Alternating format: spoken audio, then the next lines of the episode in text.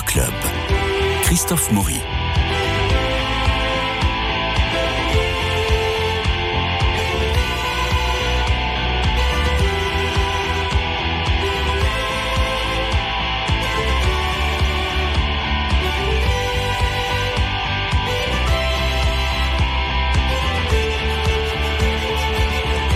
La voilà enfin la Palme d'Or à Cannes. Nouveau film du Suédois Ruben Östlund. Sans filtre, c'est le titre, raconte une croisière qui finit mal. Alors, on est après la Fashion Week, car les Yaya, couple de mannequins et influenceurs, sont invités sur un yacht pour une croisière de luxe. Ça a été tourné sur l'ancien yacht des Onassis, c'est dire le symbole. Et tandis que l'équipage est aux petits soins avec les vacanciers friqués, le capitaine refuse de sortir de sa cabine alors que le fameux dîner de gala approche. Les événements prennent une tournure inattendue, les rapports de force s'inversent lorsqu'une tempête se lève et met en danger le confort des passagers. Se termine à la Colanta, ça commence un peu à la Titanic, ça se termine à la Colanta, ça c'est mon point de vue. Mais le cinéaste avait promis des montagnes russes, alors attention, c'est parti. On va tout de suite écouter la bande-annonce et je vous donne la parole. Dominique Borne, Bernard Medioni et Marie-Noël Tranchant. Looks painful. Not bad, huh? She's an influencer. Not bad, not bad. Yeah. So what do you do? I sell shit. The success of a luxury cruise, it mainly depends on you. Enjoy the moment. It's always, yes, sir, yes, ma'am. No. What? Everyone's equal.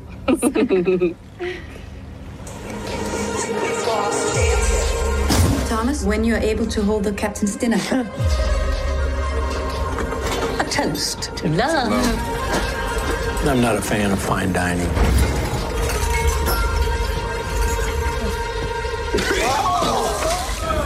There he. He doesn't look well. The ship is going under. Russian capitalist and an American communist. Huh? On a $250 million luxury yacht. Oui, un, un- un russe, euh, un russe capitaliste, c'est comme un américain communiste, c'est ce qu'ils disent notamment. Euh, Ça peut faire rire, moi, enfin, bref, Marie-Noël, à vous.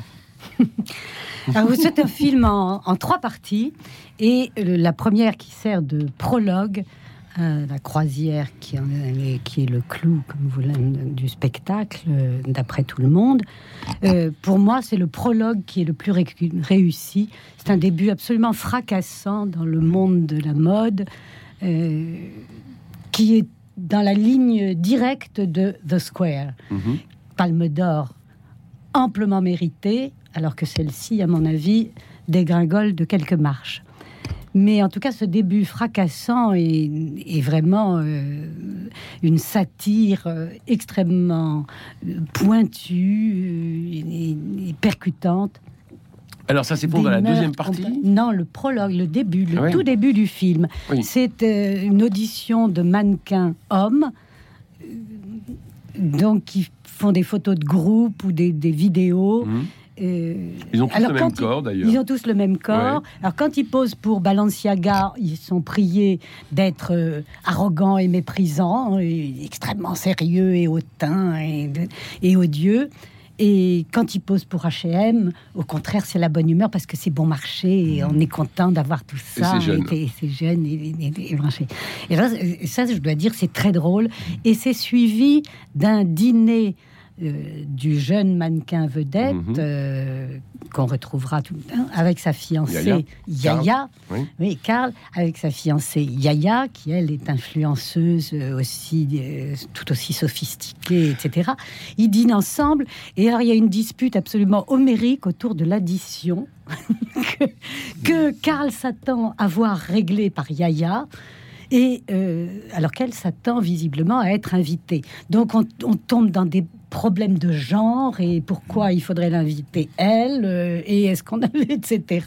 Et comment elle n'avait pas vu tomber l'addition euh, Comment ne s'en était-elle pas emparée etc. Et tout ça, tout ça sur un ton feutré et mondain, mais qui est très drôle et très incisif. Ça, c'est la, pour moi, c'est la meilleure partie. Vraiment très drôle, tout à fait dans la ligne de The Square. Ensuite, la croisière, dont tout le monde a parlé. Alors là, on, on a le, le monde des, des riches sur un Soyac de luxe, euh, le monde des riches, le monde des... des Mais des de riches ceux qui ne méritent sont- pas d'être riches. Bah, C'est ça qui mérite d'être riche euh, Oui. La richesse est par définition imméritée. euh, Ah ben non, quand on travaille toute sa vie, Ah bon qu'on acquiert Ah bon beaucoup d'argent, c'est pas scandaleux Ah oui, tant que ça n'est pas non, mais moi, je ne malhonnête. Ou quand on est le roi d'Angleterre, mais bon. Oui. Euh, continuez, excusez-moi. Et puis l'équipage, qui est un peu la domesticité de ces, de ces luxueux passagers. De ces ploucs, il faut dire. Enfin, c'est un peu des messieurs Jourdain. hein. Oui, bien Tous. sûr. Et c'est ça qui est très drôle, c'est très riches, saignant de ce point de vue-là. Oui, mais alors là, le film commence à s'empâter, la, satire est lourde. Il y a de, de bonnes trouvailles, bien entendu, par moments, des choses il assez burlesques. Mais c'est, oui, c'est surtout fait et refait. Oui, archivu. a archivu. Alors, il y, a, il y a évidemment l'amusant, si on peut dire. Moi, ça m'a pas tellement amusé, mais le burlesque euh, présumé, c'est que au dîner du commandant, il y a une énorme tempête. Donc, on voit, il y a des inserts sur les plats tremblotants, euh, les, la vaisselle bouteilles qui se roulent, les euh. Et les gens qui vomissent, ça, il paraît que c'est un comble de, de comique. euh, Pourquoi pas, pas Pas pour moi, mais, mais on passe, en tout cas, naufrage et on se retrouve sur une île déserte. Voilà, Alors là, il y avait une bonne idée euh, dans le côté euh, brève histoire de l'Homo sapiens de, de- du temps des cavernes au temps de la Corée du Nord, mais euh, il aurait fallu les Monty Python pour faire Mais ça. pour le faire. Et c'est un peu euh, Lourd. lourd, là aussi. Euh, Oui. Dominique Borg. Je suis d'accord. Moi, j'ai accroché le défilé de mannequins. Bon, mais j'ai accroché surtout à la séquence du dîner au début. Je me suis dit, je suis rentré Très. dans le film parce que je trouvais ça a- assez, assez virtuose et assez drôle. Mais alors après, ça se gâte, en effet, parce qu'ils s'en vont. euh, ils se retrouvent dans, dans, ce- dans cette croisière de luxe. euh, c'est pas très drôle. Et puis, euh, ça tangle, le bateau est proche de couler, tout le monde se vomit dessus. C'est pas très drôle, ça. Enfin, je sais pas, il y a, il y a une catastrophe drôlatique, mais moi, le, le, le ferme C'était tourné en ridicule, hein. c'est Messieurs Jourdain, non? Oui, Moi, j'ai vu comme ça. oui, on peut voir ça comme ça, mais enfin, je, Vous moi, savez, on dit pas toujours le roi euh, est nu quand il est, euh, quand oui. il est sur son siège. Donc, euh, Oui. c'était Oui, l'égalité, l'égalité des gens devant le mal de mer. Enfin, moi, j'ai vu ça comme ça. Mais on, et on voit ça en plus dans, dans l'île à la fin, la troisième partie. Mhm. Alors là, j'ai vaguement pensé à, à l'ange exterminateur de Buñuel, parce que c'est dans une société qui va se déliter, enfermée, non, là en plein air, c'est plus dans une pièce. hein. Et moi, j'aime beaucoup l'ange exterminateur de Buñuel. Mais là, on, y pense un tout petit peu, mais c'est tout. C'est une micro-société qui se délite petit à petit. C'est la revanche de la bonne qui mène les, les, les fausses et qui, qui couche avec le, le jeune premier.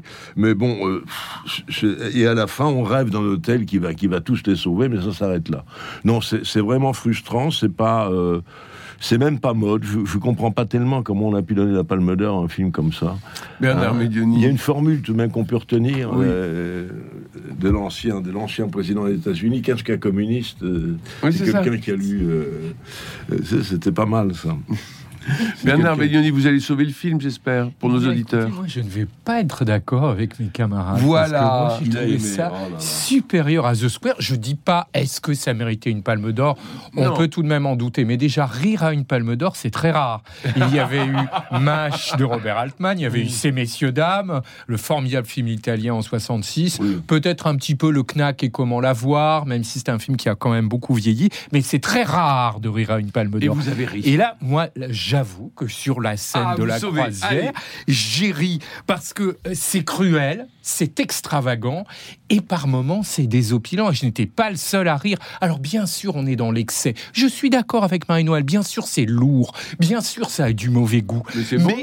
Vrai que c'est plutôt bien mené. C'est assassin et pas seulement à l'égard des riches, Mm. parce que les pauvres sont détestables. On le voit dans la dernière partie, notamment avec ce personnage euh, de femme âgée qui va profiter de la situation. Petite parenthèse, le héros Harris Dickinson, nous l'avions vu là, trois- il y a trois semaines dans Coup de théâtre. C'est lui qui jouait Richard Attenborough et que l'on retrouve ici. Il a une carrière en, en devenir. La mise en scène a tout de même beaucoup de virtuosité. Alors, je trouvais ça artificiel dans The Square et pas ici parce que là, il a le sens des extérieurs et pour la dernière partie, c'est essentiel. C'est une vaillante satire. Marie-Noël a employé le mot, je suis d'accord avec elle, mais pas seulement contre les riches. Il attaque des totems avec courage, sans manichéisme. Et ces totems, c'est l'égalitarisme, c'est montré dès le début, pendant le défilé de mode, et le féminisme aussi, parce que la querelle autour de l'addition, c'est parce que elle, elle avait dit, ah, je paierai, elle ne paie pas finalement, et avec beaucoup d'hypocrisie, elle fait traîner la chose, parce qu'elle n'a pas envie de payer. Et soit dire, là, c'est le féminisme qui, qui s'arrange de certaines conventions et qui s'arrange toujours à son profit. Et ça, je trouve que c'est quand même assez bien, euh, assez bien mené. Et puis tout de même, l'ensemble a de l'audace et de la singularité. Vous avez employé Marie-Noël, et je suis d'accord avec vous, la référence au Monty Python, mais on y pense surtout pour les explosions de vomissures, ça qui viennent du sens de la vie. Et le petit bonbon au gingembre, c'est le After Eight, justement, du sens de la vie. Je pense qu'il a vu. C'est aussi un peu pour la dernière partie un compromis entre Boule de Suif et Sa Majesté des Mouches.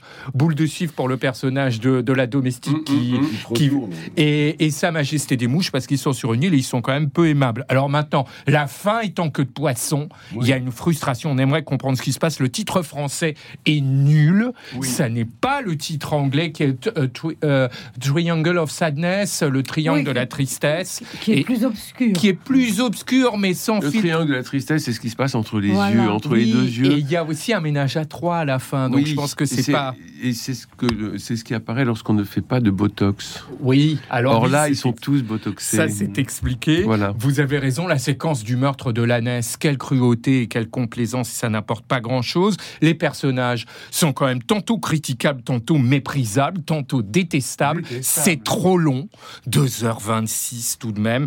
Et puis, c'est une succession de séquences assassines, beaucoup plus qu'une is- une histoire construite. Je dirais pour conclure que grâce à sa croisière outre- outrancière, dont l'éclat quitte le navire, Ruben Ostlund invente un nouveau genre, le film de cap, CAP, et d'excès.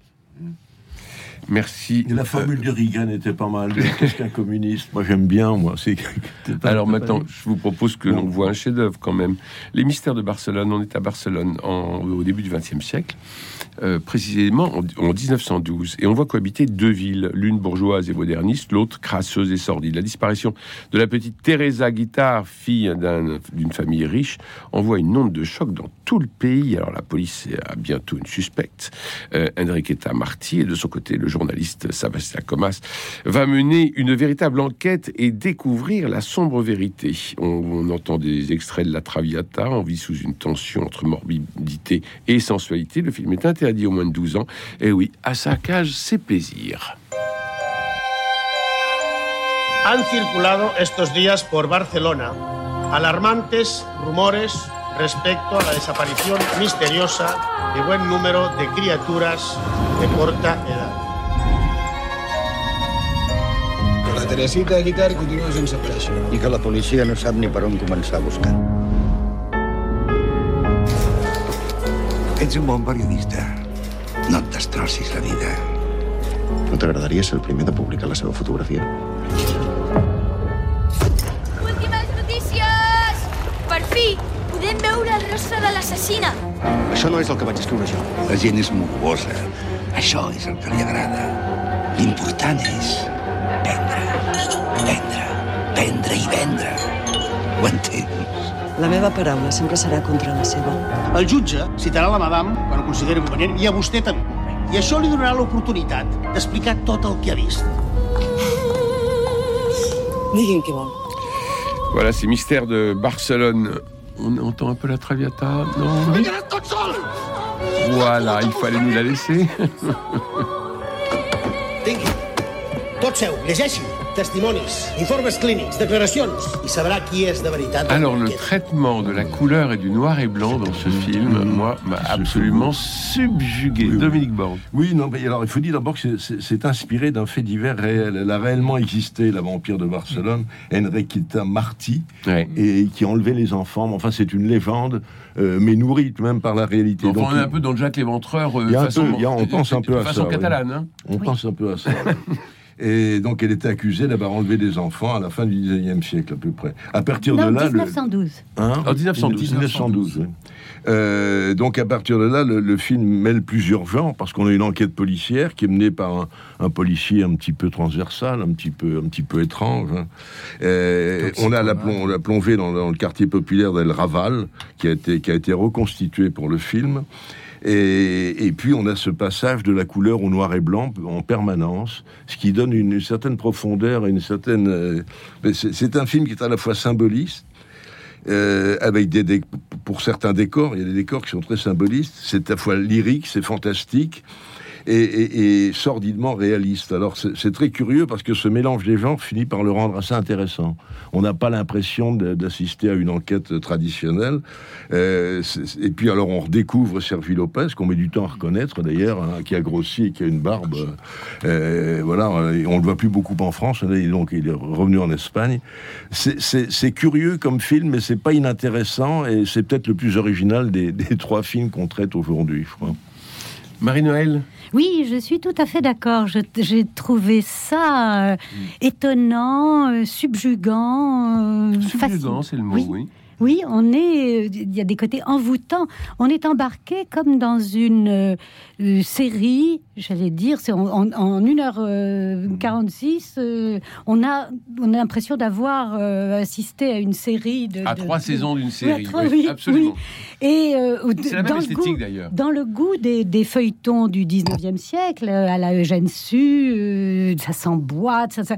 Bah, les mystères en de Barcelone et les mystères de Paris. hein. oui, oui, oui, oui, oui, avec, avec ce côté euh, et, et, mystère de Londres de Paul Féval aussi. aussi, hein, on est on est vraiment dans cette euh, et, et en plus la mise en scène est vraiment virtuose parce que il ajoute à cela, on peut dire presque une une euh, histoire du théâtre et du cinéma euh, à ses débuts. On est boulevard du crime, euh, on est dans les fêtes foraines, dans les, les attractions euh, euh, grand guignolesques par moment, dans la photographie ancienne, Ah oui, oui. les débuts du cinéma qui émergent justement. de- On est dans l'enquête journalistique, dans la presse euh, sensationnelle aussi, qui et tout ça est, traité vraiment nous emmène dans des couches, des strates extrêmement diverses, à la fois de du monde littéraire et théâtral et, et cinématographique et journalistique Mhm. et de la réalité qui est, comme l'a dit Dominique, à la fois sordide parce que le, le propos de fond est vraiment très noir et très horrible. C'est vraiment la pédophilie et c'est très actuel et ces crimes horribles, mais qu'on cherche à masquer en les attribuant à une, une vampiresse euh, étrange. Donc ça se mêle de légendes. On voit passer un carrosse sanglant qui rappelle le roi des zones. On se croirait dans le- c'est c'est un côté Presque l'ombre finnoise, hein, Oui. d'ailleurs. Oui, c'est oui. ça qui est assez joli. Étonnant. Donc, il y a ce côté légendaire. enfants sont il y a happés comme des- ça. Oui, très roi des zones. Ah, et fait. ça fait peur. Mm. Et puis, euh, on passe de là à un bordel de luxe, de la Mm. bonne société, de la bonne bourgeoisie. Et là, le propos se fait plus politique et plus euh, vindicatif euh, et parce que euh, tous ces, tous ces crimes affreux on cherche à les masquer justement dans le brouillard du sensationnalisme, de la rumeur, de la légende, tout ça pour éviter qu'on arrive aux véritables criminels qui sont. Et ça, c'est très très bien fait et passionnant. Bernard Médoni. Et ben moi j'ai trouvé ça très réussi. Ah oui, oui, non, mais quand j'ai parlé de chef-d'œuvre tout à l'heure, je, je maintiens. Si nous avions toujours des films policiers avec un scénario aussi abouti, construit Ah oui. et réfléchi en France, eh ben nous serions bien heureux de cela. Je suis tout à fait d'accord avec ce qui a été dit sur la mise en scène, qui scelle l'union entre expressivité et distinction. On est presque dans un expressionnisme ici, Mhm. un expressionnisme espagnol ici assez baroque et en même temps très raffiné, très choisi. Nous sommes aussi toujours dans une intrigante singularité avec d'un côté cette reconstitution de qualité, un climat saumâtre, c'est vrai particulièrement poisseux, mais sous des dehors raffinés. Des visions cauchemardesques qui sont habitées par la culpabilité du personnage central et une tonalité pleine d'excentricité finalement. Et puis les scènes dans la maison de tolérance, justement, sont nourries par une maîtrise sans défaillance et une constante élégance, mais qui crée une poisseuse prestance. Parce que ce qu'on y voit est, est- est franchement ignoble, mais sous des dehors d'une grande, euh, d'un grand raffinement. Et en plus, il passe à la couleur durant ces scènes-là uniquement. Ce sont les seules séquences qui sont toutes en couleur. Et derrière le, le drapé, des taffetas euh, et, euh, et, des, et des étoffes, eh bien, se joue un, un drame monstrueux. Et ça, c'est vrai que le film est particulièrement sordide. Euh, ça reste d'une immoralité absolue et même et particulièrement dans le dénouement. Contrairement à mes camarades, moi, cette histoire de touche de rouge au milieu du euh, noir et blanc, ça, c'est vraiment la liste de Schindler. il le fait une fois. Et oui, ça, il, il se l'attribue et, et ça, ça tourne au procédé. Le coup de théâtre final, il y en a un. On le voit venir longtemps à l'avance. La plupart des personnages sont tout dieux, à part le héros. Et puis un sous-titre français, il pourrait faire attention. En 1912, surfons sur cette vague.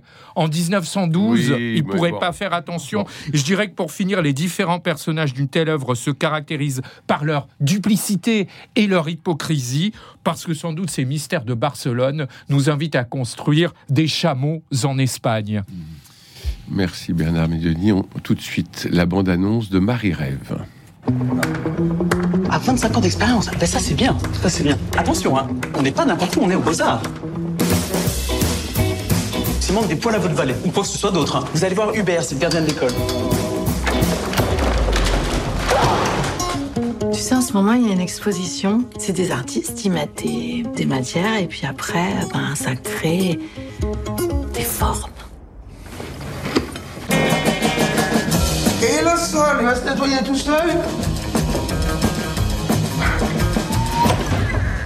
Vous m'avez vu? Non, non, non, je, je- Une Karine Viard éblouissante de justesse et de féminité, et Grégory Gadebois toujours parfait. C'est l'histoire d'une femme euh, qui va faire des ménages aux Beaux-Arts.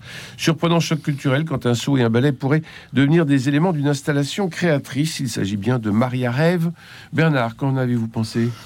On va assez vite parce qu'il oui, nous reste oui, une oui, poignée de c'est assez minutes. charmant. Vous avez une idylle pour une fois dans un film français qui est très saine et prime sautière. Ça baigne dans une moelleuse douceur avec une discrète saveur, des tempéraments rêveurs. La musique de René Aubry euh, concilie expressivité et énergie. Et puis c'est une formidable publicité pour l'école des beaux-arts avec euh, ses talents épars et sa dépend, création oui. offerte à tous les regards. Maintenant, la réalisation ronronne.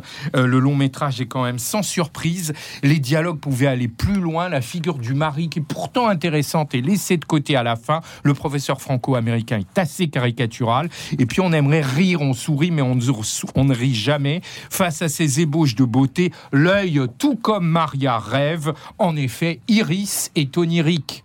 Merci Dominique. Oui, on va- euh, tout, tout est dans le paradoxe de la femme de ménage qui, qui- qui fréquente les beaux-arts et qui finit par être saisie par, par l'art. Mais enfin, un art, c'est un, art moderne, conceptuel. C'est c'est- Oh, il y a c'est une l'art des- charge. c'est l'art des performances. Il y a une charge assez marrante. Bien sûr, il y a une charge sourit. si on veut, mais enfin bon, euh, c'est une femme ordinaire confrontée donc à des artistes euh, un petit peu, un petit peu plus extraordinaires. Gadebois est très bien parce que lui, il va incarner au contraire, le- il va l'illuminer un peu, il va lui apporter un peu, un peu d'amour, un peu d'affection, donc il, il donne une dimension émouvante et affective au truc. Mais Pour le reste, c'est prévisible, bon, bon, c'est simpliste, c'est minimaliste. C'est un voilà, c'est un romantique en fait, à la française. Oui, c'est un rêve un petit fantasme à la portée d'une femme de ménage et qui s'est métamorphosée en femme de ménage. Merci Marie-Noël. Oui, moi je suis plus indulgente. Je trouve que c'est un petit film, mais avec des trouvailles euh, charmantes. Le film de l'histoire montre que l'art n'est pas où on le croit et qu'il y a plus de poésie et d'imagination chez les cœurs simples qui pratiquent spontanément le- la poésie, euh, chez les simples employés des beaux-arts, que euh, dans les recherches sophistiquées et pédantes euh, des, des artistes, des professeurs et étudiants euh, autoproclamés artistes. Donc ça, c'est assez joli comme propos. Et là, il y a, la satire n'est pas outrancière, elle est souvent très allusive. Oui. Et, et ça, et ça a du charme. Voilà, ils sont Karine Viard et Elle est formidable. Elle change sont épatants, pour elle, oui. Elle est formidable. Et puis il y a un joli petit quoi. personnage pivot Oui. entre les deux, qui est la jeune étudiante qui ne se laisse pas prendre au piège conceptuel et mondain, et etc. Et, qui Et elle, est pleine, regarde. et elle est pleine de fraîcheur et de liberté, oui, je trouve. oui. Euh, alors, nous sommes. Nous, Précision, je ne veux pas vous couper que les deux réalisateurs du film, Lauriane Escafre et Ivo Muller, jouent dans le film. Ivo Muller, c'est le professeur franco-américain, et Lauriane Escafre, c'est celle qui dirige un peu tout ce petit monde. Merci pour cette précision. Donc, nous sommes d'accord, sans filtre, on y va pour les premières minutes et ensuite on sort de la salle. Les mystères de Barcelone, c'est un chef-d'œuvre et c'est réussi. Et Maria Rêve, eh ben, ça va nous détendre. Et bien voilà, je vous remercie tous les trois. Il me reste aussi à remercier Cédric Coba pour la réalisation, euh, Philippe Malpeuch pour le générique, François Dieudonné pour l'organisation des studios, Louis-Marie Picard qui vous permet de réécouter l'émission en podcast et de la rediffuser. Demain jeudi, je recevrai Nathalie Saraco qui viendra parler de son roman Les Bobos Sapiens. Ça risque d'être décoiffant. La personnalité de l'auteur et le livre, ça va être, ça va décoiffant, ça va être sympathique. Et nous, nous nous retrouvons pour le cinéma la semaine prochaine. Si vous avez envie d'une émission thématique, n'hésitez pas à m'envoyer quelques nouvelles sur christophe.maury@radionotre-dame.com christophe.maury@radionotre-dame.com et puis on traitera ces émissions, on traitera ces sujets avec nos trois experts parce que ça peut aussi euh, nous donner des idées de creuser tel ou tel aspect du cinéma. Allez, creusez-vous les méninges, envoyez-moi un mail. De toute façon, vous aurez l'actualité du cinéma la semaine prochaine, c'est sûr, je vous embrasse.